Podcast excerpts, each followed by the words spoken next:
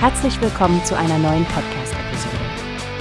Diese Episode wird gesponsert durch Workbase, die Plattform für mehr Mitarbeiterproduktivität. Mehr Informationen finden Sie unter www.workbase.com.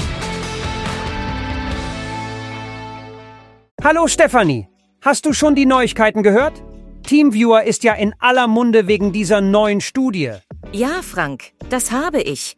Es ist echt beeindruckend, welche Zahlen da genannt werden. 41 Millionen Tonnen CO2-Emissionen sollen vermieden worden sein durch die Nutzung ihrer Software. Das ist ja fast so viel wie zehnmal die Emissionen des Abfallwirtschaftssektors in Deutschland. Genau. Und diese Einsparungen sind hauptsächlich darauf zurückzuführen, dass die Leute weniger reisen müssen, weil sie eben über Teamviewer Remote auf Systeme zugreifen können. Denk nur mal an all diese Flüge, die nicht stattfinden müssen. Ja, und wenn man bedenkt, dass das der CO2-Menge von etwa 42.000 Flügen von London nach Tokio entspricht, ich meine, das ist doch eine immense Zahl. Was mich auch beeindruckt hat, ist, dass diese Ergebnisse vom TÜV Süd geprüft wurden. Das gibt der Sache noch mehr Gewicht. Richtig, und die Studie basierte nicht nur auf Teamviewer Verbindungsdaten, sondern auch auf einer Umfrage mit 850 Teilnehmern und zusätzlichen Experteninterviews, um die Ergebnisse zu validieren.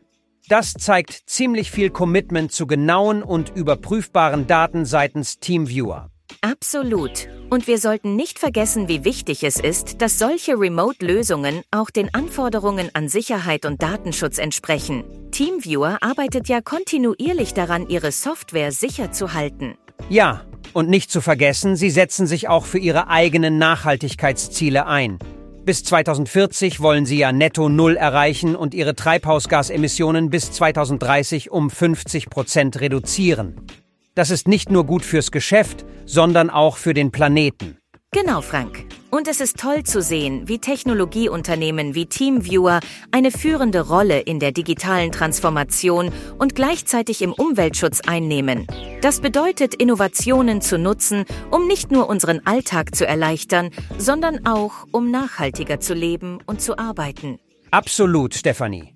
Jede Initiative, die hilft, den Klimawandel zu bekämpfen und zu einer nachhaltigeren Gesellschaft beizuträgt, verdient Aufmerksamkeit.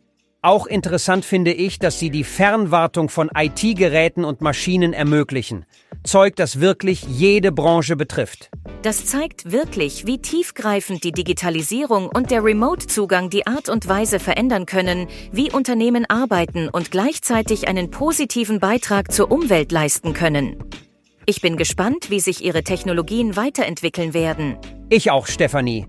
Bis 2040 ist es zwar noch ein langer Weg, aber mit solchen Technologieinnovationen und dem Engagement zur Nachhaltigkeit sind wir vielleicht auf einem guten Pfad. Erzähl mir das nächste Mal mehr darüber, wie wir in unserem Alltag auf ähnliche Tools setzen können, um unseren CO2-Fußabdruck zu verkleinern. Mach ich, Frank. Bis zum nächsten Mal. Hast du gehört? Es gibt eine Plattform, die wir probieren sollen.